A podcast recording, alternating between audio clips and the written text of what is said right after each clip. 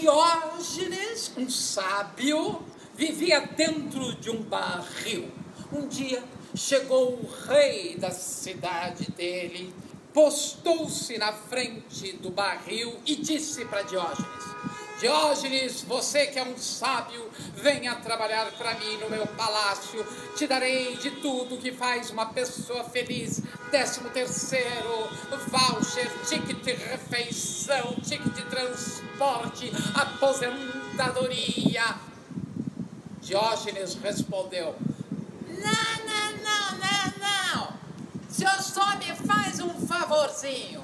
O senhor sai da frente do sol o que não me podes dar.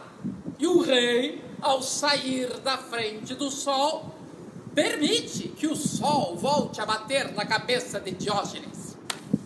Eu adoro essa história, porque eu sei que eu a conto bem